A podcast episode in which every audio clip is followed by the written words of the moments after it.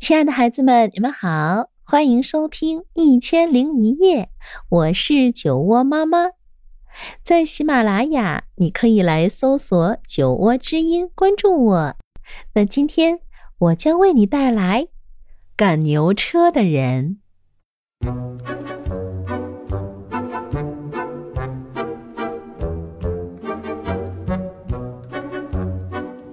十月里，他把牛儿套上车，再和全家人一起把车装满，装上一年来家里做的、地里种的、余下来的每一样东西。他装上了一袋羊毛，四月里从羊身上剪下来的毛。他装上了一个妻子用织机织的披肩，披肩用的是纺车纺出来的线。线用的是四月里从羊身上剪下来的毛。他装上了五双女儿织的手套，手套用的是纺车纺出来的线，线用的是四月里从羊身上剪下来的毛。他装上了全家人一起做的蜡烛。他装上了用自家种的亚麻织成的布，他装上了亲手劈的木瓦片，他装上了儿子用借来的锄刀削成的华木条扫把，他装上了他们从菜园里挖来的土豆，先留够一个冬天吃的和来年播种用的。他装上了一木桶苹果、蜂蜜和蜂窝，圆白菜和萝卜，一木箱蜂糖。三月里从枫树上采树叶，熬啊熬啊，熬成了浆。他装上了一袋鹅毛，孩子们从谷仓旁捡来的鹅毛。牛车装满了，他挥手告别了妻子、女儿和儿子。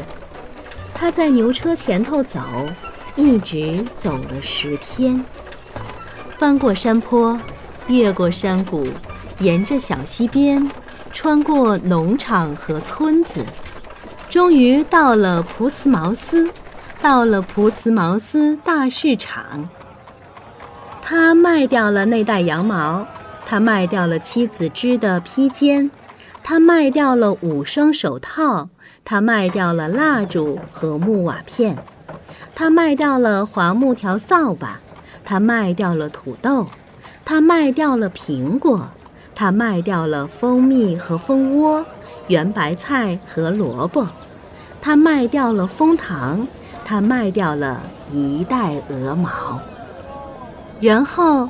他卖掉装蜂糖的木箱，然后他卖掉了装苹果的木桶，然后他卖掉了装土豆的袋子，然后他卖掉了他的牛车，然后他卖掉了他的牛，亲了亲牛鼻子说再见，然后他卖掉了牛轭和缰绳。带着满口袋的钱，他逛遍了普茨茅斯大市场。他买了一只铁壶，好架在家里的炉火上。他给女儿买了一根绣花针，针从港口的船上买，船从很远很远的英国来。他给儿子买了一把小折刀，用来削桦木条扫把。他给全家人买了两磅冬青薄荷糖。他把绣花针、小折刀和冬青薄荷糖装进壶，把壶挑在棍头，扛在肩膀上，口袋里装着剩下的钱，步行朝家走。穿过农场和村子，翻过山坡，越过山谷。沿着小溪边，终于回到了家。他的儿子、女儿和妻子正在等着他。他女儿拿走了绣花针，开始缝手套；他儿子拿走了小折刀，开始削木条。他们拿了新铁壶烧晚饭，饭后一人一块冬青薄荷糖。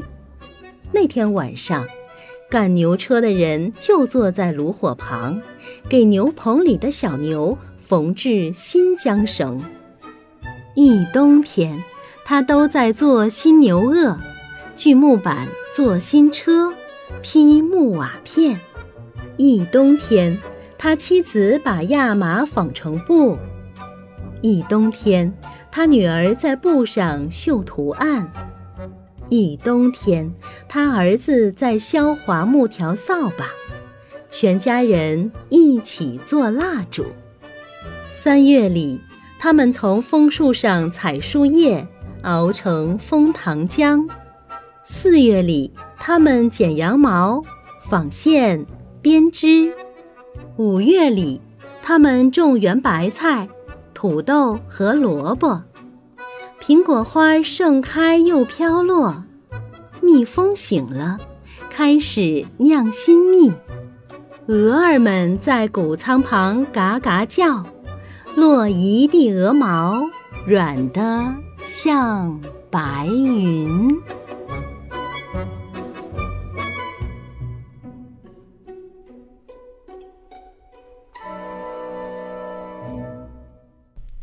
好了，可爱的孩子们，今天的故事啊就到这里。如果你喜欢我讲的故事，欢迎搜索订阅“酒窝之音”，酒窝妈妈在那里等着你。晚安喽。